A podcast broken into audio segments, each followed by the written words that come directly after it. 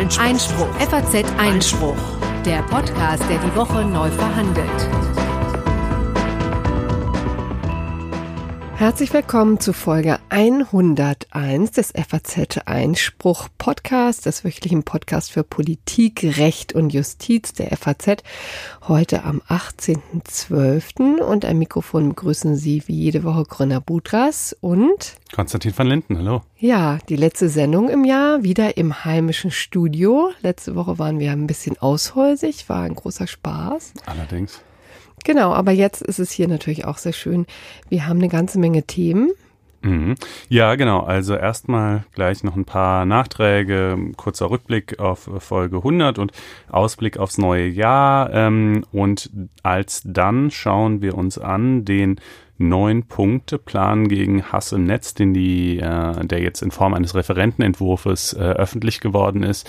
Wir hatten das vor einigen Folgen schon mal angedeutet. Nach dem Attentat von Halle äh, kam da Bewegung in die Sache und äh, jetzt liegt also ein, äh, ein Reformentwurf vor.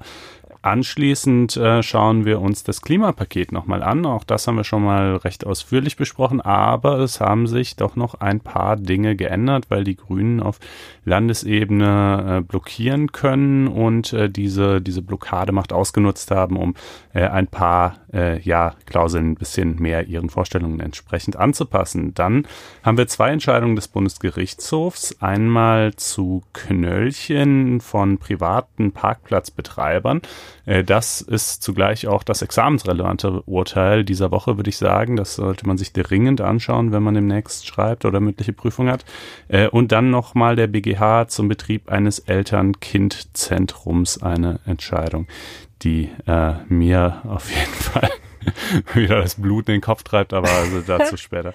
Ja, ähm, da werde ich dann wohl mal gegenhalten müssen. Ja, das könnte sein. Dann eine ganz schräge Nummer noch vom OLG München äh, zu jemand, der einen äh, Handytarif ein ganz klitzekleines bisschen vielleicht äh, vertragswidrig äh, genutzt hat und äh, 225.000 Euro von O2 haben wollte und auch bekommen hat, unglaublicherweise. Ähm, und zum Schluss natürlich, wie stets, das gerechte Urteil. Ja, aber jetzt haben wir ein paar Nachträge. Ach, vielleicht muss ich noch mal mit einem Versprecher aufräumen. Ich hab's ja nicht so mit Zahlen, ist mir aufgefallen. Jetzt schon zum zweiten Mal ernenne ich den falschen Paragraphen, obwohl ich ihn wirklich ähm, vor Augen, richtig vor Augen hatte in der vergangenen Sendung. Die Rede war von 413 STPO. Da ging es um das Sicherungsverfahren. Da haben wir gesprochen im Fall des Frankfurter Zugschubsers und, obwohl das ist auch immer ein dämlicher Begriff, ne? Also der Mann, der jedenfalls ähm, diesen kleinen Jungen da vor den Zug gestoßen hat. Richtig. Und da habe ich aus Versehen äh, eine Eins davor gemacht, also 14, 13 erzählt, aber das, das ja, unsere Quatsch. Hörer wissen das. Ja, natürlich. Aber ich wollte doch nochmal klarstellen. Ja, wenn wir dann schon bei Klarstellungen sind, würde ich auch ähm, noch ergänzen, da hat mich ein aufmerksamer Hörer nach der Sendung darauf hingewiesen, äh, ebenfalls bei diesem Themenkomplex. Äh, eins weiter sagte ich dann äh, in Bezug auf den mutmaßlichen äh, Täter dieser, dieser äh, Schlägerei, dieser tödlich verlaufenden Schlägerei in Augsburg, äh, dass wenn der Tatverdacht auf Totschlag oder Mord oder einige andere ähnlich schwerwiegende Delikte lautet, ist keines Haftgrundes bedarf, also keiner Fluchtgefahr, Verdunklungsgefahr, Wiederholungsgefahr oder ähnlichem. Das steht so auch tatsächlich im Gesetz drin, im, ich glaube, der 112 Absatz 3 StPO ist es. Aber ähm, das Bundesverfassungsgericht hat schon vor einiger Zeit entschieden, dass äh, man das nicht exakt so anwenden darf. Das wäre nämlich klar unverhältnismäßig und somit verfassungswidrig, wenn man sagen würde, der reine Tatverdacht reicht immer. Beispiel ähm, nehmen wir an, wir haben einen 95-jährigen ehemaligen KZ-Wärter. Da lautet der Tatverdacht dann auch auf Totschlag oder sogar auf Mord in zigtausend Fällen. Aber hier ist ja nun wirklich völlig evident, dass äh, da weder Fluchtgefahr noch Wiederholungsgefahr noch sonst irgendwas besteht. Äh, und in einem solchen Fall dann also hinzugehen, wie es der Gesetzeswortlaut eigentlich erlauben würde und zu sagen, naja, wir haben diesen Tatverdacht dieses Delikts, dann können wir jetzt Untersuchungshaft ohne weitere Voraussetzungen anordnen. Das wäre grob unverhältnismäßig. Das heißt, man muss in den 112 Absatz 3 eine Einschränkung reinlesen, obwohl sie da nicht drinsteht. Das ist übrigens auch immer höchst hassenswert, wenn der Gesetzgeber äh, auf sowas dann nicht reagiert auf so eine Bundesverfassungsgerichtsentscheidung, nicht etwa eine klarstellende Reform vielleicht mal durchführt, die den Gesetzeswortlaut korrigieren würde, sondern äh, solches ähm, Wissen dann eben nur in, in Kommentaren quasi weitergegeben wird und, äh, und natürlich auch die Rechtsfindung entsprechend erschwert. Also der langen Rede kurzer Sinn. In Fällen, wo der Verdacht auf äh, Totschlag oder ähnlich schwerwiegende Delikte lautet, bedarf es schon irgendwie noch einem bisschen mehr, ja, aber auch nicht des vollen Haftgrundes, wie er sonst gefordert wird. Also es reicht zum Beispiel, sonst musst du halt tatsächlich nachweisen, dass positiv eine Fluchtgefahr besteht. Du musst wirklich zeigen, hier sind folgende handfeste Anhaltspunkte. Der Typ hat gerade sein Haus verkauft und irgendwie zwei Tickets auf die Bahamas gebucht, ja. Und ähm, wenn der, wenn er, je schwerer der Tatvorwurf ist, desto eher reicht es dann aber auch da aus, dass du zumindest zeigen kannst, naja, es ist nicht so ganz ausgeschlossen, es sprechen gewisse, wenn aber auch nur seichte Indizien dafür oder so, ja. Also in der Praxis kommst du dann relativ leicht damit durch, aber eben in manchen Extremfällen würde es sicherlich nicht funktionieren. Stichwort 95-jähriger KZ-Wärter, ehemaliger. Ja, so, jetzt haben wir der Wahrheit Genüge getan. Es soll ja alles korrekt ablaufen. Aber wir haben noch ein Nachtrag zu Jens Söring, denn der ist nämlich tatsächlich gestern gelandet, ne? In der Deutschland ist, äh, wieder nach 33 Jahren. Ach ne, länger ist er schon weg, aber 33 Jahre saß er im Knast. Er ist wieder da oder er ist eigentlich überhaupt mal da. Er hat ja, glaube ich, so gut wie gar hm. keinen Teil seines Lebens in Deutschland verbracht, ist in Thailand geboren, dann in Amerika äh, großenteils aufgewachsen und dann eben äh, gut über 30 Jahre in Haft gesessen. Äh, ja, wir haben das hier in der Sendung ja schon mal angerissen. Wir haben auch jetzt noch mal einen zweiten Beitrag desselben Gastautors, Andrew Hamill, äh, der lange Jahre Strafverteidiger in den USA war und äh, jetzt als freier Autor und Übersetzer arbeitet und der hat äh, jetzt auch noch quasi einen, einen Bericht äh, ausgegraben, der in Vorbereitung ähm, auf, also der quasi für die Gnadenkommission, die immer mit den, mit den Gnadengesuchen von Jens Söring konfrontiert war, erarbeitet wurde. Und auch dieser Bericht legt also sehr ausführlich äh, nochmal da, warum alle Theorien seiner Unterstützer und auch von ihm selbst über seine angebliche Unschuld unzutreffend sind und äh, viele, viele Stellen, wo er sich selber widerspricht und so weiter. Das, äh, dazu gibt es natürlich, wie ihr jetzt schon ahnt, wenn ich das so sage, einen Text und äh, diesen Text könnt ihr auch lesen, wenn ihr denn über ein Einspruch-Abo verfügt. Äh, so ihr das noch nicht tut, äh, könnt ihr auf faz.net-einspruch testen gehen und euch ein solches klicken. Ja, und Sie können auch gerne was gewinnen dabei, ne? Das Gewinnspiel läuft noch? Ja, da muss man allerdings auf faz.net-einspruch minus 100 äh, Ach, ist so kompliziert. Ja, es ist äh, im Prinzip dasselbe. In beiden Fällen gibt es ein vierwöchiges kostenloses Probeabo, danach kostet es Geld, aber faz.net-einspruch minus 100 ist halt noch zugleich mit einem Gewinnspiel anlässlich der 100. Folge verbunden. Ich meine, das läuft noch. Ich kann allerdings nicht versprechen, wie lange noch, denn wir sind ja jetzt schon bei Folge Nummer 101 und äh, irgendwann ist das dann auch mal vorbei und dann muss ja schließlich auch mal äh, sozusagen ausgelost werden, wer denn jetzt eigentlich gewonnen hat. Es gibt, wie gesagt, äh, Noise Canceling Kopfhörer zu gewinnen und auch ein Wochenende hier in Frankfurt mit Übernachtung und wenn ihr mögt, auch mit einem Besuch in der Redaktion. Ja, wobei das am Wochenende ein bisschen schwierig wird. Da werden wir doch was die Termine ja, Das kriegen wir schon irgendwie hin. Ähm, ja, nun kommen wir aber mal zu den Themen. Wir beginnen mit einem ganz äh, großen Block zum Thema, was macht eigentlich die Bundesregierung den ganzen Tag, haben was ganz Neues auf dem Tisch, nämlich das, äh, das Gesetzespaket gegen Hass im Netz. Genau, also das ist äh, ziemlich umfassend, da steht eine ganze Menge drin. Es wird so als Neun-Punkte-Plan äh, bezeichnet, aber für die Zwecke dieses Podcasts äh, würde ich es mal unter drei große Überschriften äh, unterteilen. Ähm, die erste sind Änderungen im StGB an einzelnen Tatbeständen, also hier und da werden einzelne Dinge strafbar, die es bisher noch nicht waren. Das werde ich gleich dann im Detail sagen, was eigentlich. Ähm, der zweite große Block äh, ist eine Änderung am äh, Telemediengesetz in Verbindung mit der Strafprozessordnung. Äh, da geht es darum, dass die Netzwerke zukünftig äh, bestimmte strafbare Äußerungen nicht nur löschen sollen, das müssen sie ja bisher schon, äh, sondern auch an die, äh, an die Polizei melden, damit dann eben ein Strafverfahren eingeleitet werden kann gegen die Verfasser dieser Posts. Und ähm, der dritte große Block ist ein Auskunftsanspruch, der eingeführt werden soll gegen äh, die Betreiber sozialer Netzwerke, mit dem diverse Daten erfragt werden können über die Nutzer inklusive sogar des Passworts. Und äh, das ist in der Tat eine Sache, die ja sehr kritisch gesehen wird von vielen äh, Kommentatoren. Ja, da ist wieder Hyperventilierung ne, im Netz. ja, also die Netzgemeinde neigt in der Tat auch zu äh, recht empfindlichen Reaktionen bei solchen Dingen, aber es ist auch wirklich ein schräger Vorschlag. Ja, wir wollen da auch, das sollte jetzt auch nicht despektierlich klingen, also ähm, die, die schrille der, der Kritik eben deutlich machen. Ja. Na, dann leg mal los. Genau, also fangen wir einmal an beim StGB. Das ist doch irgendwie noch vergleichsweise lebensnah und leicht zu greifen. Äh, als erstes im 46 StGB, im, vorne im allgemeinen Teil, wo die strafschärfenden und auch strafmildernden äh, Aspekte genannt sind, die man als Richter so zu beachten hat, äh, da soll jetzt ausdrücklich reingeschrieben werden, dass ein antisemitisches Motiv äh, natürlich auch strafschärfend äh, wirken soll.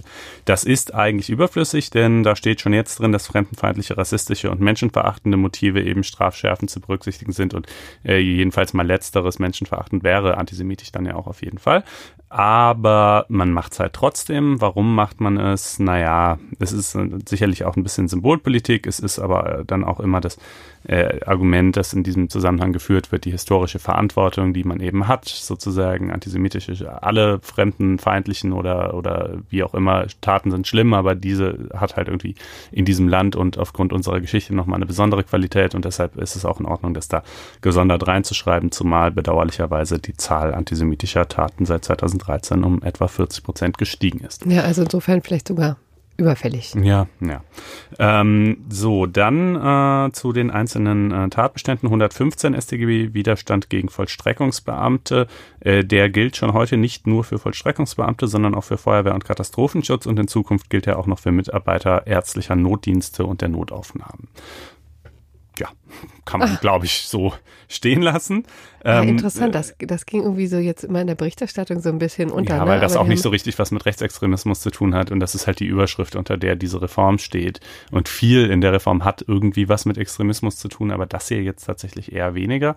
Ähm, aber gut. Adressiert aber auch ein Problem, was sich offensichtlich in mhm. letzter Zeit wahnsinnig ausgebreitet hat. Ne? Ja. Also was in der Tat ähm, diese Personengruppen immer berichten von Übergriffen. Okay, aber so, denen geht's jetzt an Kragen, den Tätern in komm, dieser Sache, okay? Dann kommen wir, dann muss man sich jetzt vielleicht mal vor Augen führen, dass es ein ziemlich dichtes Normengeflecht geht, was irgendwie damit zu tun hat, dass man Straftaten nicht direkt begeht, aber gut findet, bekräftigt, ankündigt etc. Ja, da gibt's nämlich zum einen den 126 StGB Störung des öffentlichen Friedens durch Androhung von Straftaten. Ja, hier ist also nicht etwa der einzelne Mensch, der mit einer Straftat bedroht wird, geschützt, sondern eben der öffentliche Friede, der dadurch gestört wird, dass jemand öffentlich erklärt, ich habe vor, hier, was weiß ich, morgen jemand zu vergewaltigen oder was auch immer, ja. Ähm, da sind halt bestimmte Straftaten genannt, ähm, die erfasst sind und zukünftig soll da auch noch die gefährliche Körperverletzung drunter fallen, die war bisher nicht erfasst. Also ich hau dir morgen mit einem Baseballschläger auf den Kopf, äh, öffentlich erklärt in einer Weise, die den Frieden stören kann, wäre dann jetzt in Zukunft auch strafbar. Ähm, das ist, wenn das jetzt wie wie, irgendwie so Fleck, Flickwerk klingt, muss ich sagen, es ist es auch, ist es auch. Es ist so ein bisschen das Wesen dieser Reform, zumindest soweit sie die einzelnen Tatbestände betrifft. Ähm, aber gut. Dann ähm, haben wir äh, ein bisschen artverwandt vielleicht den 241 StGB, die Bedrohung. Da ist jetzt eben der Einzelne geschützt, der bedroht wird, ja. Bisher war es nämlich nur strafbar, wenn ich dir mit einem Verbrechen drohe. Also wenn ich sage, ich bring dich um, ähm, aber nicht, wenn ich sage, ich hau dir auf die Nase, denn das wäre ja Körperverletzung und als solches nur ein Vergehen. Das soll sich ändern. Ähm, die Mindeststrafe, in der Quatsch, nicht die Mindeststrafe, die Höchststrafe ähm, für äh, soll zugleich hochgehen, wenn man mit einem Verbrechen droht auf zwei Jahre, wenn man mit einem Verbrechen öffentlich droht sogar auf drei Jahre und zugleich ähm, soll die bisherige Höchststrafe von ich glaube einem Jahr dann eben gelten für die Drohung mit bloßen Vergehen. Ja. Allerdings ähm, weiterhin, äh, wenn ich es richtig verstehe, straffrei bleiben äh, vage und unspezifische Drohungen, wie zum Beispiel, ich weiß, wo du wohnst, ich weiß, wo deine Kinder hm. zur Schule gehen. Weil äh, sozusagen da wird man halt nicht, da, es bleibt mehrdeutig und jeder weiß zwar, was gemeint ist, aber es gibt dann eben irgendwie doch auch alternative Deutungsvarianten und es ist nicht hinreichend klar, was ich denn damit machen will mit dieser Information, dass ich weiß, wo du wohnst. Will ich deine Scheibe einschmeißen oder will ich dir da auflauern und dich umbringen? Ja, das ist einfach nicht hinreichend klar und das wird auch nach dieser Reform straffrei bleiben.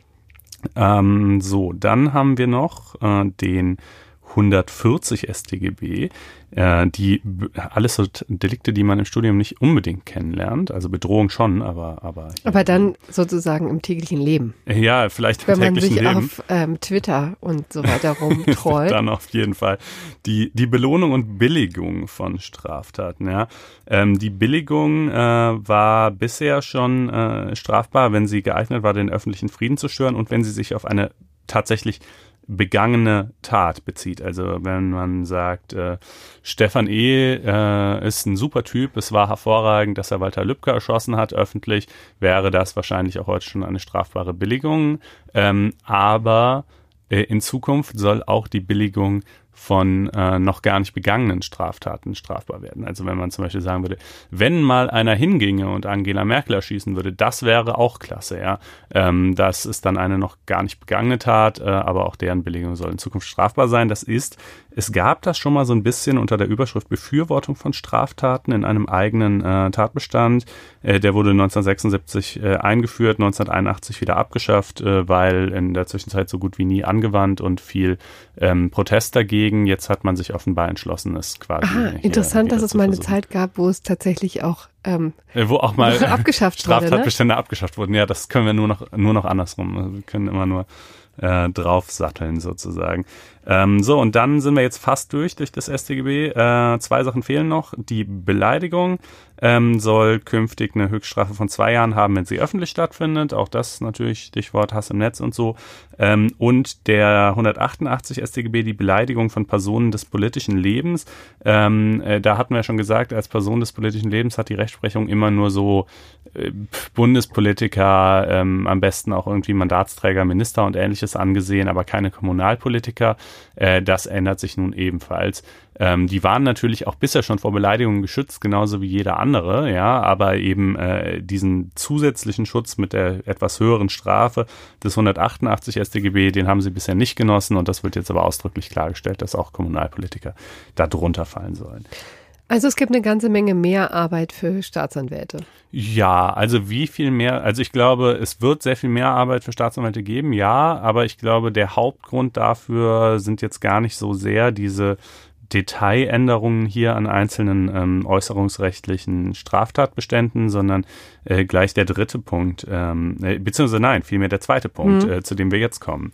Ähm, die Meldepflicht, ja, also wir wissen ja, das Netzwerkdurchsetzungsgesetz ist seit, ja, seit wann eigentlich? Seit über zwei Jahren inzwischen jedenfalls in Kraft, meine ich. Ich meine auch tatsächlich, das war eine der ersten Sendungen, die wir die, hatten. Die wir hier hatten, ja, ne? Ich meine auch. Wo es zumindest eine Rolle gespielt hat, glaube ich. Und ähm, das nennt eine ganze Reihe von Straftatbeständen.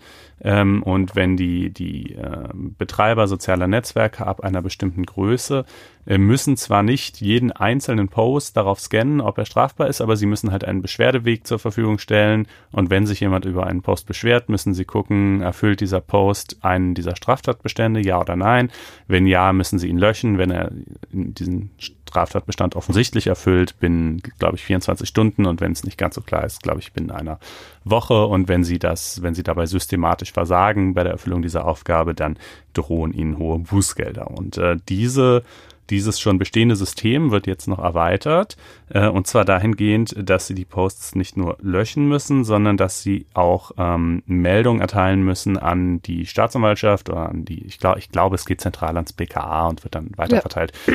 Ähm, äh, damit dann eben Ermittlungen ein und dabei auch die IP-Adresse natürlich des Verfassers des jeweiligen Posts ähm, äh, nennen müssen, äh, damit dann eben gegen den ermittelt werden kann. Das gilt aber nicht für alle Straftatbestände, bei denen die Löschpflicht gilt, äh, sondern nur für manche. Warum und für welche? Es gilt erstmal nicht für die Antragsdelikte, denn Antragsdelikte sind äh, ja solche Delikte, wo man sagt, da müssen, da muss die Staatsanwaltschaft nur tätig werden, wenn das Opfer das ausdrücklich will. Beleidigung zum hm. Beispiel ist ein Antragsdelikt, wenn man sagt, ach komm, viele Beleidigungen finden irgendwie in so einem privaten Rahmen statt und wer das möchte, dass da ermittelt wird, der kann das ja sagen und dann machen wir es auch, aber wenn nicht, dann nicht. Und, ähm, und dabei bleibt es eben auch in Zukunft. Da dieser, dieses Antragsbefugnis hätte man ja quasi streichen müssen, wenn man gesagt hätte, äh, wir führen hier die, wir führen auch hier eine Meldepflicht ein, ähm, damit das, damit das irgendwie sinnvoll gewesen wäre. Ja, sonst hätte, sonst hätte, wäre es zwar gemeldet worden, aber wenn der Antrag nicht da ist, hätten sie trotzdem nicht ermitteln dürfen. Außerdem sind aber auch noch ein paar andere Delikte ausgeklammert, äh, wo man ebenfalls der Meinung war, naja, die haben jetzt irgendwie einfach nicht, die haben nicht so eine diskurszersetzende und ähm, im negativen Sinne des Wortes aktivierende Wirkung, ja. Äh, mhm. also zum Beispiel, es gilt jetzt zum Beispiel weiterhin nicht bei sowas äh, Bizarrem wie der landesverräterischen Fälschung, ja. Ah, was denn bitte? Ja, frag mich. Also ehrlich gesagt, mehr als die Überschrift weiß ich zu dieser Norm auch nicht. Ähm, äh, oder Hitler-Tagebücher würde ich jetzt mal. ich, I don't know. Ähm, aber auch nicht Vielleicht bei der Bele Beleidigung von Glaubensbekenntnissen zum Beispiel. Ja, aber sie gilt eben bei äh, Volksverhetzung, ähm, Bedrohung, Billigung von Straftaten, solchen Dingen. Ähm, also da muss es dann eben an die, äh, an die Ermittlungsbehörden weitergetragen werden. Die Netzwerke dürfen sich auch nicht, das ist auch ausdrücklich dargestellt, darauf berufen, dass sie sagen, na, wir kriegen hier zwar viele Beschwerden und wir löschen vielleicht auch viele Sachen, aber das ist alles nach unseren Hausregeln und äh, für, zufälligerweise sind unsere Hausregeln vielleicht weitgehend deckungsgleich mit dem StGB, ähm, äh, aber ne, wir, wir, machen das nach unseren Hausregeln, so, so äh, praktiziert Facebook es ja. Äh, steht aber eben auch ausdrücklich drin, dass das nicht geht. Ihr könnt ja gerne Hausregeln definieren, wie ihr wollt, aber wenn es eben jedenfalls auch einen Straftatbestand erfüllt, dann müsst ihr es auch ähm, melden und auch entsprechend in die Löschstatistik nach dem NetzDG überführen und so weiter und so weiter. Ähm, ja, das ist die Meldepflicht. Das ist sicherlich der Teil, wo man sich schon die Frage stellen muss, wie sollen die Staatsanwaltschaften das hinkriegen. Hm. Es ist jetzt ein bisschen nicht ganz so schlimm dadurch, dass wenigstens die Antragsdelikte und noch einige andere raus sind, aber es bleibt schon immer noch genug übrig, dass ich trotzdem ernste Zweifel habe, äh, ob das irgendwie klappen kann. Ähm, gut, man wird sehen. Weil ja. gleichzeitig eben bei den Staatsanwaltschaften nicht aufgestockt wurde, ne? Ja, also ich glaube, intern ist schon so ein bisschen so, habe ich mir jedenfalls auch von manchen Staatsanwälten gehört, mit denen ich geredet habe, dass man jetzt, wenn man also sagt, hier, was weiß ich, das Dezernat für irgendwie Hate Speech und so braucht mehr Manpower, dann gibt es da schon einen gewissen Willen, dass die, die zu schaffen, aber in der Regel halt auch nicht durch Schaffung neuer Stellen, sondern durch Umverteilung, dann mangelt es halt woanders. Ähm, und in dem Ausmaß werden jedenfalls nicht neue Stellen geschaffen, wie, wie irgendwie Leute äh, giftige Grütze ins äh, Netz reinschreiben. Ja. Ähm, also das ist schwierig. Aber gucken wir mal, wie es, äh, wie es funktioniert.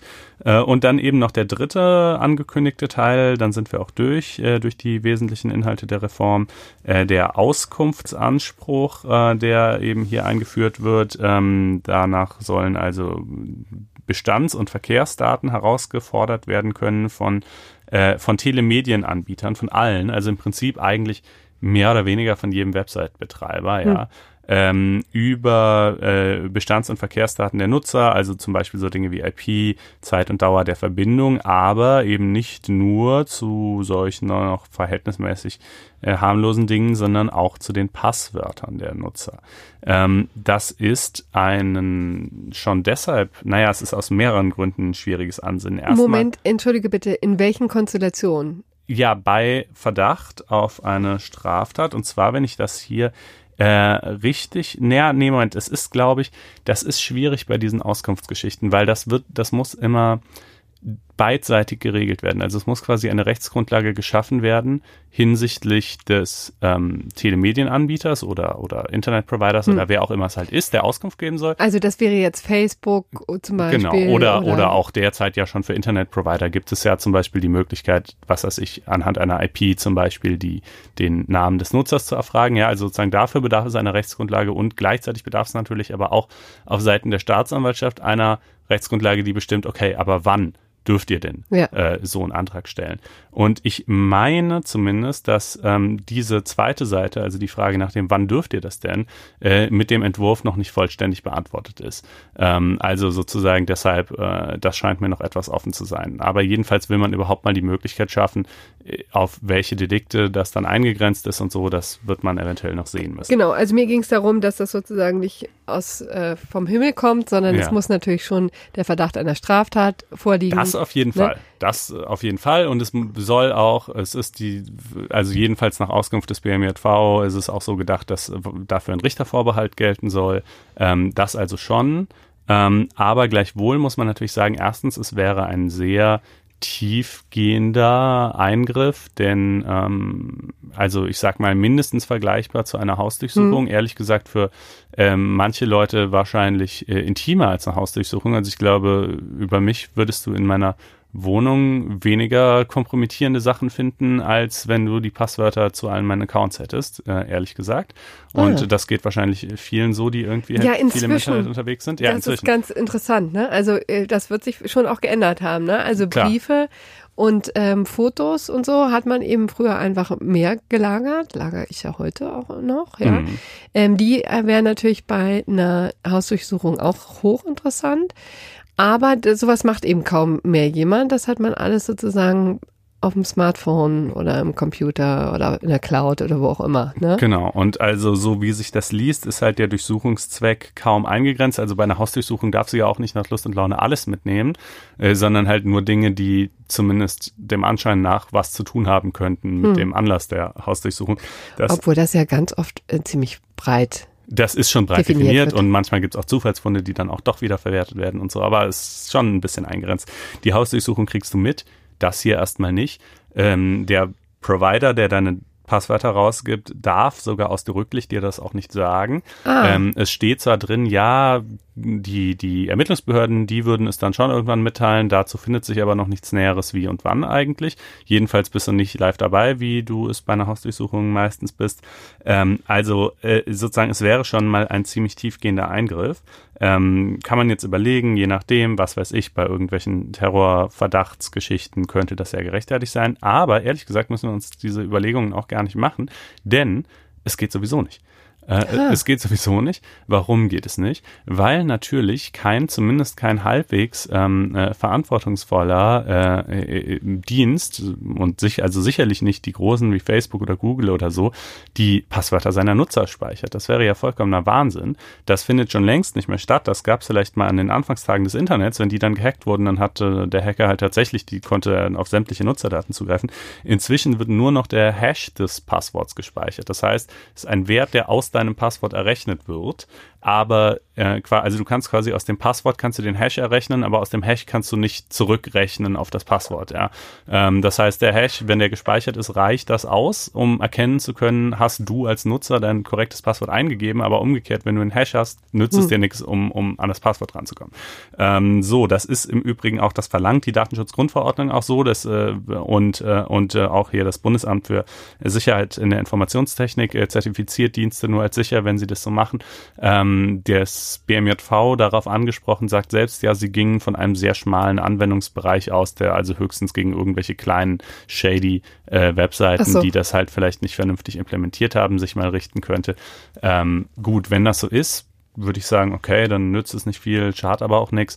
Ähm, aber da sind natürlich dann eben schon auch so die üblichen Verdächtigen der Netzgemeinde immer sehr ähm, äh, schnell äh, unter der Decke und äh, sehen da gleich, also kommen halt auch immer Dammbruchargumente, ja, das wird jetzt erstmal so eingeführt und dann im zweiten Schritt äh, sollen aber bestimmt die Dienste verpflichtet werden, eben doch die Passwörter wieder im Klartext zu speichern und so. Diese Sorgen kreisen halt so ein bisschen ja, im Raum. Aber wie gesagt, du würdest jetzt dem entgegenhalten, ja, das geht schon unter der Datenschutzgrundverordnung nicht. Ja, ich würde dem halt entgegenhalten, es ist eine weitestgehend, vielleicht sogar vollständig sinnlose Befugnis, die hier geschaffen wird, weil sie halt in der Praxis nicht funktioniert.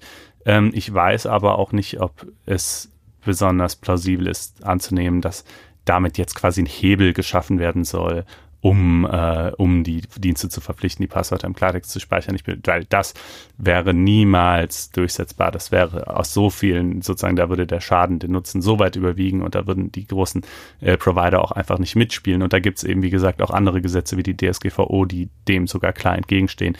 Das halte ich für sehr unwahrscheinlich. Hat denn dass umgekehrt das, das, Justizministerium gesagt, warum sie das dann fahren kann? Ja, weil könnte ja halt sein, wie man gesagt, ja dass es halt irgendwie irgendwelche komischen kleinen Webseiten mal gibt, wo man, wo irgendwelche Leute Accounts haben, wo man denkt, da könnte es ja, ja sein, dass es halt funktioniert. Also man möchte für alle Eventualitäten gewappnet sein. Genau. Ja. ja. Und das äh, wäre die Reform. Ah, die neun Punkte gegen Hass. Genau. Ja, dann kommen wir jetzt zum Klimapaket. Das ist der zweite große Punkt in unserer lockeren Serie. Was macht eigentlich die Bundesregierung den ganzen Tag? Sie wird von der Opposition vor sich hergetrieben. So könnte man jetzt hier in diesem konkreten Fall mal formulieren, denn ich darf rekapitulieren. Am 20. September hat die Bundesregierung ja ihre Eckpunkte zum Klimaschutzprogramm 2030 vorgestellt. Dann hat das Kabinett das Ganze beschlossen.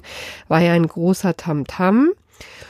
Und dann haben die Grünen schon relativ schnell gesagt, na, da machen wir nicht mit. Und wir haben ja so einen gewissen Hebel über den Bundesrat, denn sie sitzen ja inzwischen in zehn von 16 Landesregierungen. Vielleicht kommt bald auch noch eine elfte hinzu. Das ist natürlich ein wirksamer Hebel im Bundesrat. Dazu muss man aber wissen, dass natürlich nicht alle Gesetze, die da von der Bundesregierung im Parlament, sagen wir mal so, beschlossen wurden, zustimmungspflichtig sind. Ja, das ist natürlich nur ein kleiner Teil, aber offensichtlich ein so wirksamer, dass der jetzt sogar dazu führte, dass das Kernstück dieses Klimaprogramms geändert wurde. Also es geht namentlich um den CO2-Preis. Ja, wir haben ja jetzt zum ersten Mal naja, sagen wir so, äh, wir haben einen ziemlich flächendeckenden CO2-Preis in, äh, im Verkehr und bei Gebäuden. Das sollte sozusagen Sinn und Zweck dieses Kernstückes sein. Also man sollte es teurer machen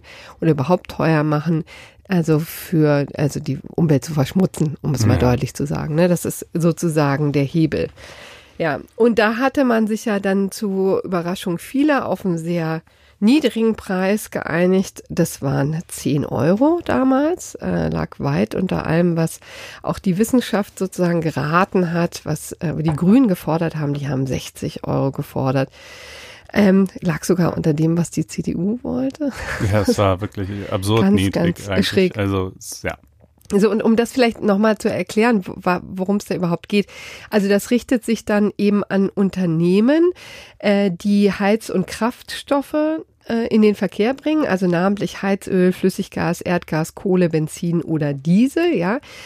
Die äh, müssen sich solche Zertifikate kaufen, also Verschmutzungsrechte. Man kennt das schon über den europäischen Emissionshandel. Das gibt, gibt es ja schon einige Unternehmen, große Unternehmen, die das ma machen müssen, aus der Chemieindustrie zum Beispiel. Da gibt es eben einen europäischen Emissionshandel und jetzt sollte ein nationaler geschaffen werden. Und das bedeutet eben im Wesentlichen, dass das für die Verbraucher natürlich teurer wird. Ne? Also konkret, wenn man an der Tanke tankt, ja, mhm. dann ähm, wird da immer ordentlich was raufgeschlagen, beziehungsweise bei 10 Euro pro halt CO2-Tonne so natürlich nicht so ordentlich. So, und das sorgte natürlich für viel Kritik. Selbst die Kanzlerin sagte damals, na, das ist ja irgendwie ja, sie hat es natürlich ja, schöner formuliert. Ko komisch, wie das dann da reingekommen ist, wenn keiner das so wollte. Ne? Ja, also, ne, nee, so keiner wollte es nicht. Da muss man echt sagen, da hat natürlich die SPD auch echt einen harten Kampf geführt, das muss man eben sagen. Ne? Die hat an die kleinen Leute gedacht, an mhm. diejenigen, das, das kann man ja auch ganz äh, un hämisch mal ähm, ja, referieren, ja, dass das natürlich viele Leute trifft, die pendeln, die auf dem Land leben, die da wahnsinnige Strecken pro Tag hinter sich bringen müssen, um zur Arbeit zu kommen, ja, 90, 100, 150 Kilometer, das sind ja nun, ist ja schon ärgerlich genug, ja, und die werden dann natürlich getroffen, indem sie äh, dann den Kraftstoff für wesentlich, also für, für mehr. Hm. Ja, Wobei natürlich in diesem Klimapaket neben dem CO2-Preis auch noch eine ganze Menge andere Maßnahmen enthalten waren, unter anderem auch äh, betreffend die Pendler. Das haben wir ja auch in der, einer vergangenen Folge ja. schon mal ausführlich alles aufgeschnürt. Aber was, äh, was ändert sich denn jetzt nochmal? Ja, jetzt ist es eben so, dass der Preis einfach, ähm, sagen wir mal so, das war übrigens der Teil, der gar nicht zustimmungspflichtig war. Ne? Das ist genau, das ist, das, ist, das ist schräg. Eigentlich hätten sie das, diese 10 Euro pro Tonne, einfach durchdrücken können. Aber ein anderer Teil des großen Klimapakets, der der ist zustimmungspflichtig? Ja, das war die Pendlerpauschale. Die Pendler, ah, ja, die genau, das ist der okay. Punkt. Ne?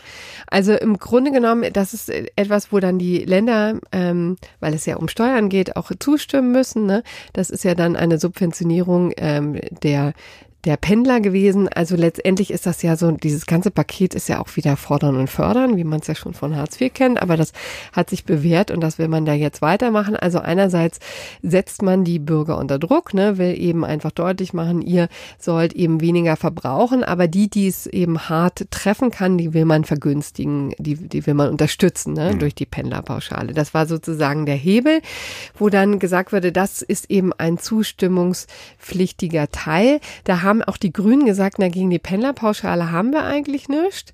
Aber wir können der nur zustimmen, wenn sich tatsächlich auch an dem CO2-Preis etwas ändert. So, und jetzt ist er natürlich gestiegen auf 25 Euro. Das ist so ein bisschen die Untergrenze dessen, wo man, wo Wissenschaftler und, und Ökonomen auch sagen, okay, da tut sich dann tatsächlich was. Aber ja? so ganz langsam. Ganz, das ist die Untergrenze, ne? So.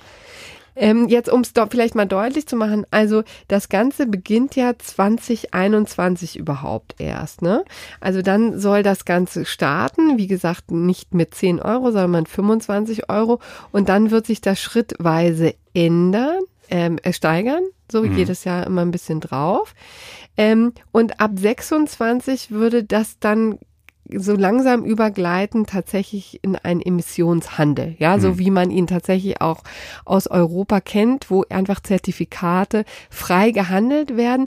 Und jetzt, das ist sozusagen der Trick, ja. Also Mhm. der Emissionshandel ist ja das, was ähm, dann tatsächlich für eine so eine Steuerung sorgen soll, ja, ne? Also denn, denn letztendlich nur dadurch kannst du tatsächlich auch eine Lenkungswirkung entfalten, so richtig, ja. Insofern, was wir hier sehen, ist gar kein echter Emissionshandel, sondern eigentlich. Es ist so ein ähm, Zwitterwesen, so ein irgendwie, Zwitterwesen ne? zwischen Aus der Steuer- und, und Emissionshandel. Ja. Oder? So, und jetzt droht auch schon der nächste Ärger übrigens, Mhm. weil es jetzt ähm, immer mehr sich die Stimmen mehren, dass äh, die eben sagen, das Ganze ist verfassungswidrig, ja, so wie das ähm, so wie das konstruiert ist, weil das Ganze nämlich eine verdeckte Steuer ist, ja. Mhm. Und dafür, die darf der Bund so gar nicht einführen, ja. Mhm. Da denken wir an die ähm, Kernbrennsteuer, äh, Kernbrennstoffsteuer, die vom Bundesverfassungsgericht gekippt wurde, äh, auch mit, unter großem Tamtam, weil die war ja sogar nichtig. Das heißt, das musste alles zurückgezahlt werden. Und jetzt gibt es ähm, Kritiker, die eben davor warnen, hier droht uns genau das gleiche Szenario. Also hier wird sehenden Auges eine verfassungswidriges Konstrukt gewählt, wird eingeführt, ja, Aus Kompetenzgründen einfach? Oder ja, dann das sind, Problem? das sind Okay. Kom Kompetenzgründe und weil eben sozusagen der, der Verfassungs-, also der, der Gesetzgeber nicht einfach Mhm. Steuern frei erfinden kann, Okay. sagen wir mal so. Ist das jetzt wirklich sehr verkürzt Verknappt, dargestellt. Aber das ist eben das Problem, ne, dass das Bundesverfassungsgericht auch in einem Urteil mal ziemlich deutlich gesagt hat, ein Emissionshandel ist rechtmäßig, aber nur dann, wenn er eben die CO2-Menge Menge verknappe und sich der Preis entsprechend erhöht, damit überhaupt so ein, ein Handel seine Wirkung entfalten kann. Mhm. Ne? Das ist sozusagen der Knackpunkt. Der wird jetzt hier in diversen Gutachten äh, ja, deutlich gemacht, herausgestellt. Ähm, interessanterweise übrigens das letzte Gutachten war in Auftrag gegeben. Das habe ich jetzt einem ähm, einen Beitrag auf, in der Wirtschaftswoche entnommen von der baden-württembergischen Landesregierung, wo die Grünen ja auch, also federführend ist, also den Ministerpräsidenten stellen, ja. Mhm. Also insofern schon auch eine hochinteressante Konstellation. So, und hier ist eben einfach die Frage, was macht man, wenn man so ein Ding einführt, jetzt unter großem Tamtam, ja. Mhm. In den ersten ist ja wirklich auch kompliziert, ja, also wie gesagt, schrittweise. Erstmal wird das fest, festgelegt, ein fester Preis und dann ab 26 wird das irgendwie, gibt's eine Preisspanne und dann später soll das irgendwann mal frei verhandelbar ähm, sein, frei handelbar sein und dann wird's natürlich auch unkontrollierbar. Ne? Dann können auf einmal die Belastungen tatsächlich für die Bürger dramatisch ansteigen. Deswegen wollte das die Bundesregierung natürlich nicht. Die wollen erstmal, wenn man den Klima, äh, das Klima schon schützt, ja, und so ein Klimaschutzprogramm macht, hat man auf der anderen Seite immer das Problem der Belastung für die Bürger. Ja, das wollten die kontrollieren können einigermaßen, indem man vorhersehen kann, naja, also bei 25 äh, 25 Euro pro Tonne wären es dann vielleicht, was weiß ich, 14 Cent mehr an der, an der Tankstelle sein. Ne? Das ist dann irgendwie greifbar, dann ist kalkulierbar. Ja, Mhm. Da kann man eben, wie gesagt, auch die Pendlerpauschale, das ist ja das Gegenstück, kann man so konstruieren, dass das möglichst wenigen wehtut. Ja, das war ja hier eben, wie gesagt, auch die Konstruktion, dass das, dass die erhöht wird um 5 Cent war ursprünglich der Gedanke, jetzt sind es 8 Cent, also 38 Cent pro Kilometer ab Kilometer 21. Ja, kann man dann äh, von der Steuer absetzen, also kann man seine Steuerlast mindern. Ja, das ist sozusagen das Kon Konstrukt. Es gibt übrigens für alle diejenigen, die keine Steuern zahlen, und das sind ja wirklich ähm, sind ja einige, ja, sind ja, ich glaube, es war immer die Rede von rund einer halben Million, die das treffen könnte, die eben sehr viel auch fahren müssen, aber die eben keine Steuern zahlen, weil sie ähm, unter die Grundfreibetragsgrenze fallen von äh, 9000 Euro im Jahr, beziehungsweise ähm, rund 19.000 für verheiratete Personen, die bekommen eine Mobilitätsprämie. Ja, ja, also also für die war also auch die gedacht. zu ihren Minijobs fahren, äh, aber genau ja, zum okay. Beispiel. Übrigens kann ich schon mal ankündigen, äh, das ist ein Teil, mit dem ich über den ich mit dem Präsidenten des Bundesfinanzhofs gesprochen habe, Rudolf Menninghoff. Das wird ein Gespräch, was wir einerseits in der Sonntagszeitung abbilden, aber dann auch hier als äh, mal ein Spezial im Podcast Genau, das kommt dann Jahr. wahrscheinlich Anfang kommenden Jahres irgendwann. Richtig, der hat da wirklich ähm, erhebliche Ah, ah, Bedenken. Also jetzt auch zu der, zur Frage der Verfassungsmäßigkeit dieser Konstruktion, die hier gewählt worden Nee, ist. vor allen Dingen, also sein äh, Kritikpunkt ähm, wendet, äh, wandte sich gegen die Mobilitäts- ähm, Pa- äh, Prämie, was ja übrigens auch ganz interessant ist, ne? denn diese Leute tauchen ja eigentlich gar nicht beim Finanzamt auf, Mhm. müssen sie dann aber, wenn sie die Mobilitätsprämie logisch. Ähm, ähm, geltend machen wollen. Ne? Also Mhm. das wird auch noch ganz erhebliche praktische äh, Probleme nach sich werfen, äh, nach sich ziehen. Das will ich jetzt aber gar nicht vorgreifen. Das wird, wie gesagt, was sein, was da eine Rolle spielt. Aber die, dieses ganze Konstrukt, das sind jetzt so ja, Kritikpunkte, ähm, die, die sich jetzt in, in den letzten Wochen tatsächlich immer weiter, immer stärker äußern dazu. Da werden wir sehen, erinnert einen lustigerweise so ein bisschen an äh, die Pkw-Maut, ne? Ja, ja, naja, gut, da waren es, da waren es äh, ja dann äh, europarechtliche Bedenken. Hier Ja, na hier eher sind's verfassungsrechtliche, aber ja, gleichwohl. Ja, gleichwohl. Das Risiko ist das gleiche. Ne? Ja, Was ne. ist denn, wenn die Sache tatsächlich vor dem Bundesverfassungsgericht scheitert? Ja, dann haben wir womöglich, also entweder es geht für den ähm, Gesetzgeber gut aus, für den Staat, und die sagen, okay, das ist nur in die Zukunft gerichtet, dass das nicht mehr erhoben werden darf. Aber wenn es sozusagen ganz zerknallt, Ich glaube, das Ja. ist das Worst-Case-Szenario, weil ehrlich gesagt, da sticht dann ähm, politischer Wille äh, äh, verfassungsrechtliche Dogmatik im Zweifel. In, also- in Karlsruhe meinst Ja, du? genau, in Karlsruhe. Ja. Ja. klar, also jetzt nicht im Sinne einer Einflussnahme, einer unbotmäßigen Einflussnahme der Politik, sondern ich glaube eher im Sinne, dass das Bundesverfassungsgericht eine ähm, zukunftsweisende, äh, das Klima schonende Abgabe wie diese nicht nachträglich zu Fall bringen äh, wollen würde aus irgendwelchen kompetenzrechtlichen Erwägungen heraus. Weißt du? Also ich glaube, man würde dann im Worst Case eine Lösung finden, die nur für die Zukunft eine Änderung erforderlich macht. Aber das Ja. ist natürlich auch nur meine These und ich Ja, kann genau. auch falsch liegen. Ähm, äh, gut, aber wir halten jedenfalls fest, Klimapaket wurde also nochmal ein bisschen geändert, höherer CO2-Preis, dafür gehen die Grünen die Pendlerpauschale mit und es gibt verfassungsrechtliche Bedenken, die sicherlich dann irgendwann in den nächsten Jahren mal äh, geklärt werden. Richtig. Also, und da haben wir jetzt ja noch gar nicht gesprochen über sozusagen das Klimapaket als solches und was Mhm. das irgendwie noch für Sinn und Unsinn ähm, bedeutet. Aber Mhm. ich würde sagen, das ist vielleicht auch nicht der richtige Ort hier. Ja, ja gut, dann äh, soll es das dazu gewesen sein. Dann kommen wir zu einer BGH-Entscheidung betreffend äh, ja, Knöllchen, die aber nicht äh, vom Ordnungsamt, sondern von privaten Parkplatzbetreibern äh, ausgestellt werden. Zum einen vielleicht äh, auch praktisch relevant für den einen oder die andere, der, die gerne mal auf dem Supermarktparkplatz irgendwie parken, aber gar nicht in den Supermarkt wollen oder so. Ähm, und definitiv ähm, relevant für Examenskandidaten, denn das ist sehr schön für eine Prüfung. Äh, Es folgen, erinnert so ein bisschen an, dem, an den Fall, den wir letztens als gerechtes Urteil hatten. Äh, welchen Da ging es gleich? darum, dass die das Private äh, die Blitzer betrieben haben. Ach, das, ja, ja, ja, so, äh, naja, ähnlich, aber dann auch doch wieder anders, weil es, ähm, naja, wird sich mal. gleich offenbaren. Also ist äh, folgender Sachverhalt, ein Unternehmen betreibt ähm, die, die Parkflächen vor zwei Krankenhäusern. Auf diesen Parkflächen darf man eigentlich kostenlos parken, allerdings nur für eine bestimmte Zeitdauer und außerdem gibt es auch ein paar Parkflächen, die als Mitarbeiterparkplätze ausgewiesen sind, da dürfen natürlich nur Mitarbeiter parken. Äh, ein Auto parkt also mehrfach äh, zu lang auf den Besucherparkplätzen und in einem Fall auch unerlaubt auf dem Mitarbeiterparkplatz. Dieses, die Mitarbeiter dieses privaten ähm, Parkunternehmens äh, sehen das und stecken dem Auto jeweils so einen Zettel äh, an unter den Scheibenwischer mit einer Aufforderung 30 Euro äh, zu zahlen. Das geschieht aber nicht, es geht kein Geld ein.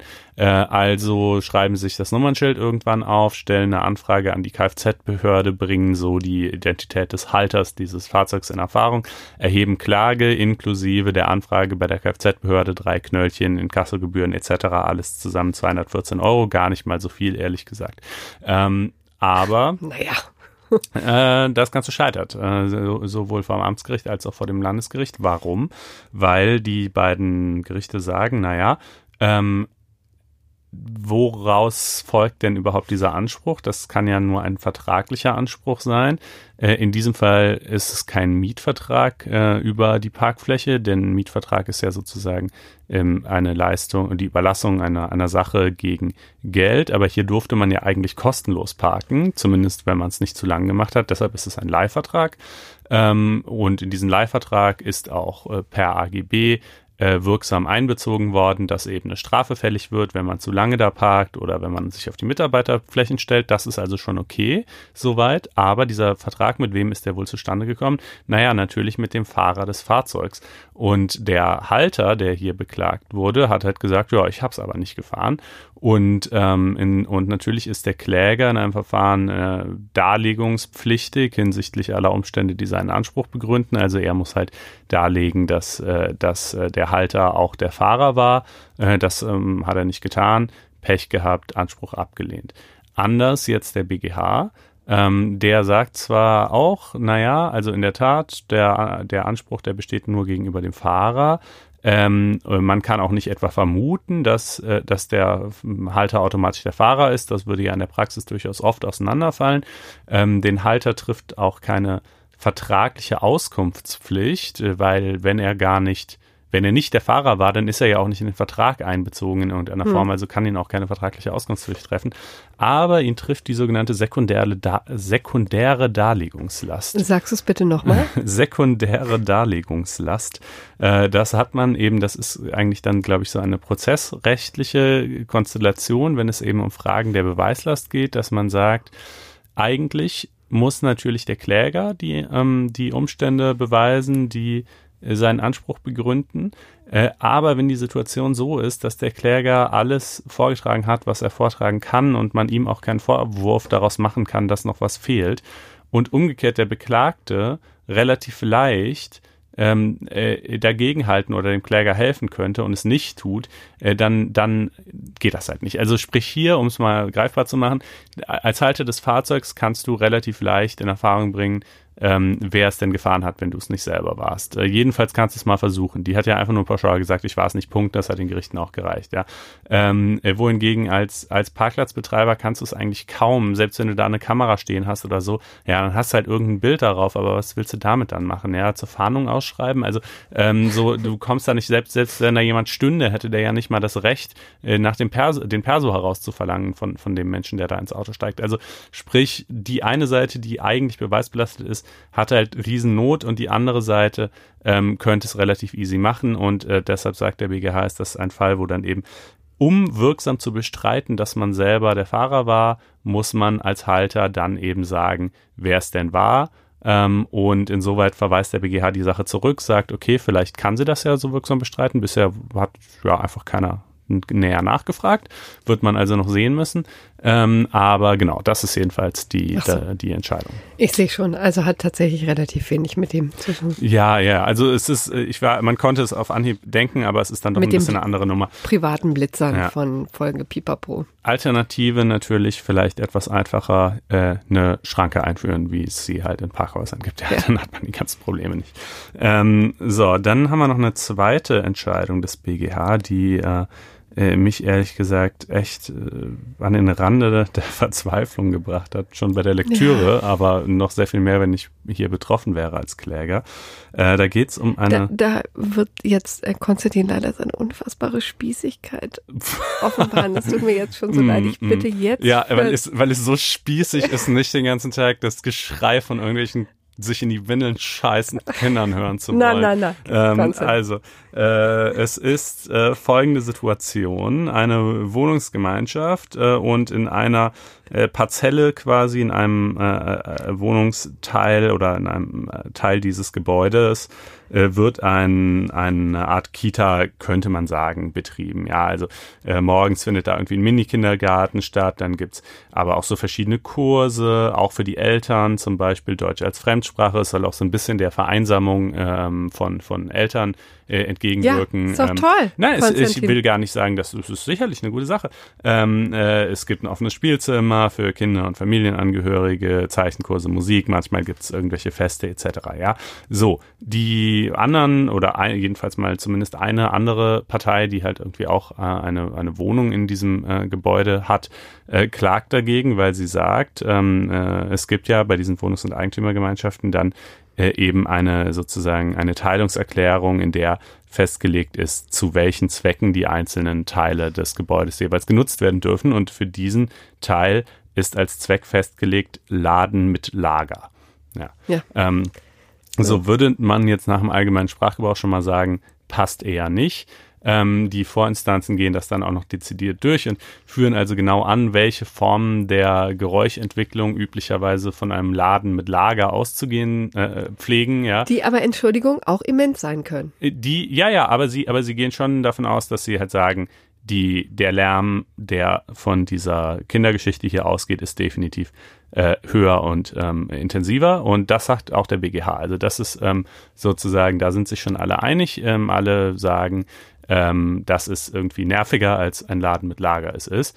Ähm, und deshalb haben auch die beiden Vorinstanzen. Moment, als ein Laden mit, also man muss sich tatsächlich so einen Supermarkt mit Laden oder einfach nur mit Lager vorstellen? Ich oder? glaube, das ist dann eben auslegungsbedürftig, was darunter genau. Ich glaube, aufgrund der Größe der Fläche wäre, wäre, glaube ich, hier ein Supermarkt jetzt nicht wirklich in Betracht gekommen, sondern wahrscheinlich eher sowas Kiosk-eskes Tante oder sowas. Genau. Immermann, okay. Ähm, äh, aber jedenfalls, also so, da sind sich die Gerichte schon einig, das ist auch, glaube ich, unbestritten, dass das hier mehr Lärm verursacht als äh, eben ein Laden mit Lager und auch eine andere Art, eine Qualität von Lärm und so weiter. Ähm, Lebensfreude. Deshalb ähm, äh, haben äh, auch äh, die beiden Vorinstanzen den Klägern Recht gegeben. Und der BGH sagt jetzt aber einfach, nee, einfach Ach, trotzdem guck. nicht, weil die Ausstrahlungswirkung, also ehrlich gesagt, ich, naja, ich meine, also wirklich knapp an der Rechtsbeugung vorbei für meine Begriffe, ja. Ähm, die Ausstrahlungswirkung, das ist so, wirklich so, wenn Ja. man einfach keine Argumente hat, dann so kommt, wenn dieser Begriff schon fällt, ne, dann weiß man schon, jetzt folgt irgendein Bullshit.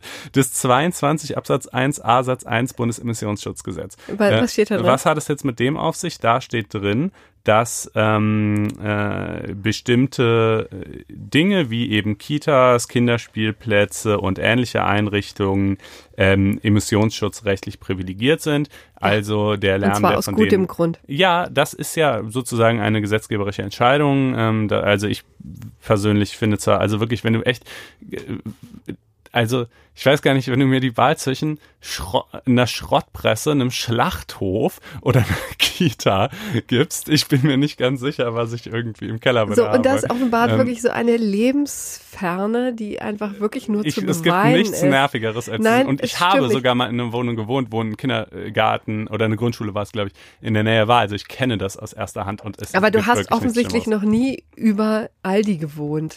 Äh, nee, über noch Edeka. nicht, das. Siehst du, Ähm, das nämlich, da geht's nämlich morgens um 5 Uhr los, ne? Ja. So, und dann mal gute, guten Morgen, lieber Ach, um Konstantin. 5 Uhr, also die Supermärkte bei mir in der Nähe, die machen alle von 9 nicht auf. ja, du, da dir wird da beladen. Ja, okay, Ja, und die, die Kühlsachen kommen da alle. know. Ja. Ja, siehst du, das zum Thema Lebensferne. Aber erzähl ruhig weiter. Also jedenfalls genau zurück zur Entscheidung so. Da steht also drin im 22 Absatz 1a Satz 1 Bundesemissionsschutzgesetz, dass diese Arten von äh, Lärm privilegiert sind. Äh, aber das ist hier halt eigentlich nicht die streitentscheidende Norm. Eigentlich richtet sich das eben nach 1004 BGB in Verbindung mit dieser Teilungserklärung, was ja quasi die, die, wenn du so willst, spezifischere ähm, äh, die spezifischeren äh, Normen sind, die, die, die hier zur Anwendung kommen.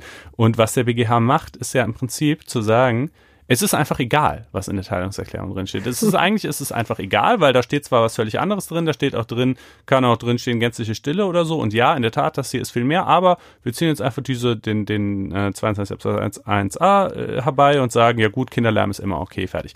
Äh, zugegeben, das ist eine etwas simplifizierte Wiedergabe ja, der Entscheidung. Exakt so steht es da natürlich nicht drin, ja, sondern schon ähm, äh, mit äh, etwas mehr Differenzierung, die dann allerdings muss ich auch sagen im Detail etwas unverständlich wird. Also ich habe dann bei der Presseerklärung tatsächlich etwas Schwierigkeiten gehabt äh, zu begreifen, wie der BGH dann jetzt meint, dass er das irgendwie relativiert und doch wieder nicht. Da müsste man vielleicht nochmal den Volltext abwarten.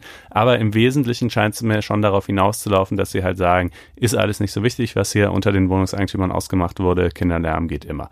Und äh, ja, also ist einfach ein absolutes Unding und wirklich, äh, also ja, was willst du da machen? Ausziehen. Das, ja. Viel mehr bleibt dir nicht übrig, ne? Ja, dann ist das so. Oder sich dran gewöhnen. Konstantin. Ja, das eine, eine Sagte jemand, der einen Hund hat, der ja, wahrscheinlich. Ich einen Hund, der bellt überhaupt nicht. Der bellt Nein. nur im Schlaf manchmal genau. und das ist sehr süß. Ganz niedlich, ne? Ja, so, aber dann haben wir jetzt auch die weiche Seite von Konstantin mal kennengelernt und wenden uns jetzt einem neuen Thema zu, oder? Wie wäre das? Genau, das wäre gut. Ähm, was haben wir denn überhaupt noch auf der Liste? Ach ja, genau. Äh, noch eine Geschichte, die geht auch schnell. Äh, die haben wir mehr so drin, ehrlich gesagt, äh, nicht, weil sie juristisch so gehaltvoll wäre, sondern einfach, weil sie so schräg ist. Ähm, es gab offensichtlich bei äh, O2 mal einen Tarif, der hieß Easy Money. Ähm, also ein Telefonanbieter, ne? Wer vielleicht. Genau, ja. Gibt es noch irgendwelche Leute, die O2 nicht kennen? Ähm, und ähm, der sah vor, dass man für jeden Anruf auf seinem Handy zwei Cent äh, gut geschrieben bekam. Äh, und äh, da hat jemand also dieses Easy Money Versprechen äh, offenbar sehr wörtlich genommen. Er hat sich 508 äh, Prepaid-Karten, äh, die eben unter diesem Tarif liefen, gekauft und dann mit irgendeiner Art von Programm oder so dafür gesorgt, dass sich da also zig Handys mit diesen Karten immer gegenseitig anriefen die ganze Zeit. und da kam ein ganz hübsches Sümmchen zusammen von 225.000 Euro. und die wollte er gerne ausgezahlt haben. Von O2. In welchem äh, Zeitraum denn eigentlich? Oh, ähm, oh, also das weiß ich ehrlich gesagt nicht genau. Man könnte ja mal nachschauen, wann dieser Tarif eigentlich, äh, den gibt es, den gibt es nämlich nicht mehr. Es gibt nur noch, ja, also aus gutem Grund. Ja, aus gutem Grund. Wobei es werden diese Karten werden noch gebraucht gehandelt. Äh, also kannst du auf eBay zum Beispiel noch so Karten kaufen, die unter diesem Tarif laufen, 500 Euro aufwärts. Richtig Echt? krass. Immer noch, also offenbar, ich habe das jetzt nicht weiter erforscht, offenbar muss es da ja immer noch irgendwelche Möglichkeiten geben, das auf eine nicht wirklich so gedachte Art und Weise sehr gewinnbringend zu nutzen, weil sonst würde ja keiner 500 Euro für so ein altes Ding zahlen. Genau, du ne? musst nämlich mal jetzt erzählen, was da warum Genau, also der Typ jedenfalls, der hat es natürlich hier total auf die Spitze getrieben, ja. Ähm, äh, 508 Karten und dann Dauerfeuer einfach mit den Handys und ähm, und dann kamen da eben 225.000 Euro zusammen. Ähm, O2 bzw. Telefonica, der, wo O2 dazugehört hat, dann äh, die Karten irgendwann sperren lassen, die Verträge gekündigt, gesagt, du kriegst natürlich gar nichts von uns uns. Das ist ja offensichtlich missbräuchlich, ja. Wo man auch doch erstmal denken würde, ja, in der Tat, das ist wirklich offensichtlich missbräuchlich äh, und ähm, äh, bedarf ja wohl irgendwie gar keines weiteren Vortrags, aber Irrtum. Ähm, der Typ hat vor dem OLG München gewonnen. Äh, warum das? Naja, wahrscheinlich einfach, weil O2 mh, das ein bisschen verbaselt hat, ja. Das Problem ist nämlich, dass das Gericht gesagt hat, naja, also zumindest ein Teil dieser 225.000 Euro steht ihm wohl wirklich zu, äh, wenn auch vielleicht nur ein kleiner Teil weil ein paar Anrufe waren auch legitim und ähm, und ähm, er hat da teilweise auch Geld aufgeladen. Das hat dann auch irgendwie dazu geführt, dass man nochmal da Guthaben gut geschrieben bekam und so. Ähm, also ein Teil steht ihm quasi zu und äh, du, äh, liebe Beklagte, musst halt jetzt mal, du hast ja quasi die ganzen Unterlagen und und Auflistungen der Anrufe, die da so liefen und so, äh, musst das jetzt quasi vorlegen im Prozess, und dann, damit wir eben auseinanderdröseln können, äh, what's what. Äh, das hat O2 nicht gemacht oder erst viel zu spät jedenfalls, nachdem die Frist abgelaufen ist. Äh, und äh, daraufhin hat dann das Gericht gesagt, naja gut, deshalb ähm, äh, nehmen wir jetzt, sprechen wir halt die ganze Summe zu, ja. Also deshalb müssen wir halt nicht prüfen, ob das ein Verstoß gegen Treu und Glauben sei. Ich weiß nicht. Also so natürlich auch nur die öffentliche Kolportage. Und auch da leider haben wir wie so oft noch nicht den Volltext. So ist es halt, das ist ein bisschen das Schicksal des Rechtsjournalismus einfach. Ähm, aber, aber das scheint schon die Bottomline gewesen zu sein. Äh, AGB-Verstoß war es offenbar nicht und ein Verstoß gegen Treu und Glauben ja halt eigentlich schon, aber sei eben aufgrund dieser äh, prozessualen Konstellation, dass O'Toole das nicht ordentlich vorgetragen hat, nicht zu berücksichtigen und deshalb bekäme der jetzt tatsächlich 225.000 Euro. Krass. Erinnert einen so ein bisschen an Cum-Ex. Nur anders. Ja, nur, nur anders, genau. ähm, Cum-Ex machen wir dann im Januar schön. Freust genau. du dich genau. auch schon drauf? Da ist das, steht das Urteil vom Landgericht Bonn ja an. Mhm. Haben wir noch gar nicht drüber geredet. Ne? Das ist jetzt eine kleine äh, Überfallaktion von mir, aber mhm. das kann man vielleicht schon mal ankündigen. Also ich bin schon die ganze Zeit ganz heiß Ach, ist, das, ist das schon ein Urteil? Mhm, ja, ist getimed, ja. Und das, das machen wir jetzt mal. Da warten wir natürlich nicht, bis es zum BGH hochgeht. Ja. Das müssen wir dringend besprechen. Ja, und übrigens, wenn wir hier immer sagen, im Januar. Das haben wir, glaube ich, auch noch jetzt bisher nur so implizit angekündigt. Jetzt machen wir es dann vielleicht auch nochmal ausdrücklich. Äh, ihr müsst euch ein bisschen gedulden. Nach dieser Folge gehen wir zwei Wochen in die Feiertage, in den, in den wohlverdienten Urlaub. Urlaub. Genau. Ähm, und dann äh, in drei Wochen geht's dann wieder ganz äh, regulär weiter mit dem Podcast. Ja.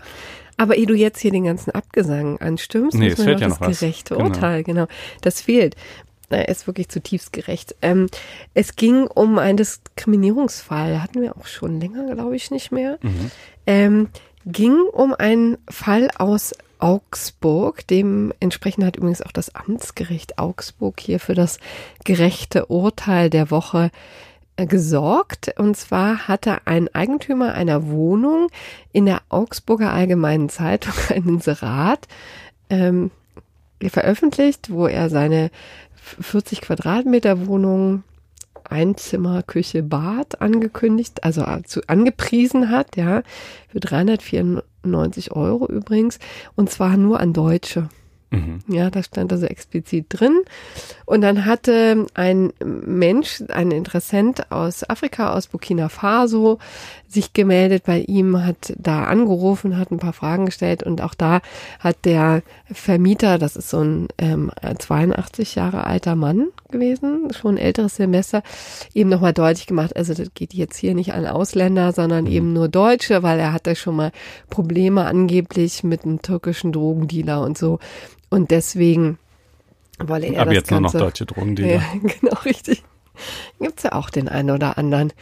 So, und äh, das hat der Interessent nicht auf sich sitzen lassen, hat dagegen Klage eingelegt. Natürlich das AGG bemüht, also das Allgemeine Gleichbehandlungsgesetz gibt's ja nun auch schon seit 2006 und hat tatsächlich Entschädigung geltend gemacht. Das wurde ihm jetzt vom Amtsgericht Augsburg zugesprochen, 1000 Euro äh, bekommt er und außerdem hat das Amtsgericht Augsburg dem Mann gesagt, dem Eigentümer, das machst du besser nicht nochmal. Ja, ja?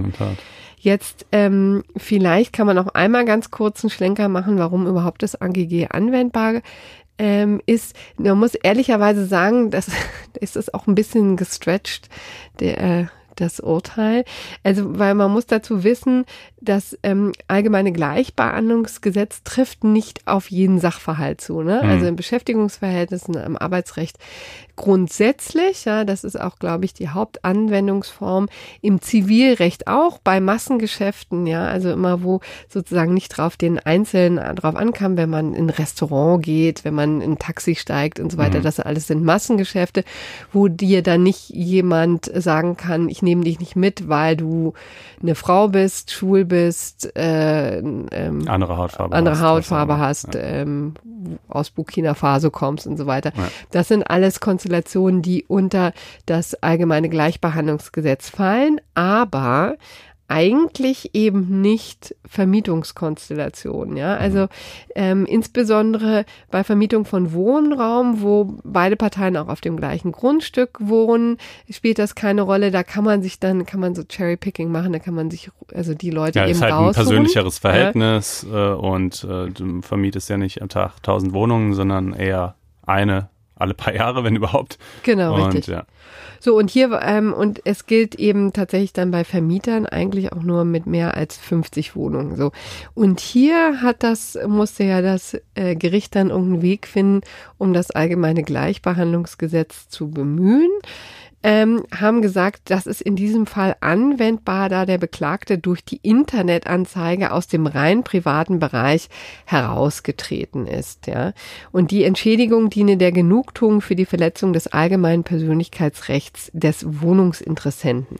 Gut, also das ja, überzeugt mich ehrlich gesagt 0,0. also ich meine, das Ergebnis, ja. da kann ich auf jeden Fall sozusagen einen Haken dran machen, ja, aber der Weg dahin, ja, ist schon. Also es ist doch einfach nur völlig normal. Was ist denn, wo erfährt denn irgendwie ein Mietvertrag eine andere Qualität, weil man ihn online inseriert? Das ist doch heute das Normalste von der Welt. Also. Ja, also das müssen wir der Ehrlichkeit halber hier einräumen. Also wir begrüßen in der Tat, dass ähm, das Ergebnis, mhm. ja, der Weg dahin, ja. Ist ein bisschen fraglich. Ist schwierig. Und man muss natürlich auch leider sagen, ich meine, die allermeisten Mieter, äh, Vermieter, äh, die das so machen wollen, die machen, die sind halt einfach nicht so blöd, es reinzuschreiben ja. und machen es dann trotzdem. Dann kriegst du es halt nie nachgewiesen. Das ist natürlich leider auch Teil der Realität.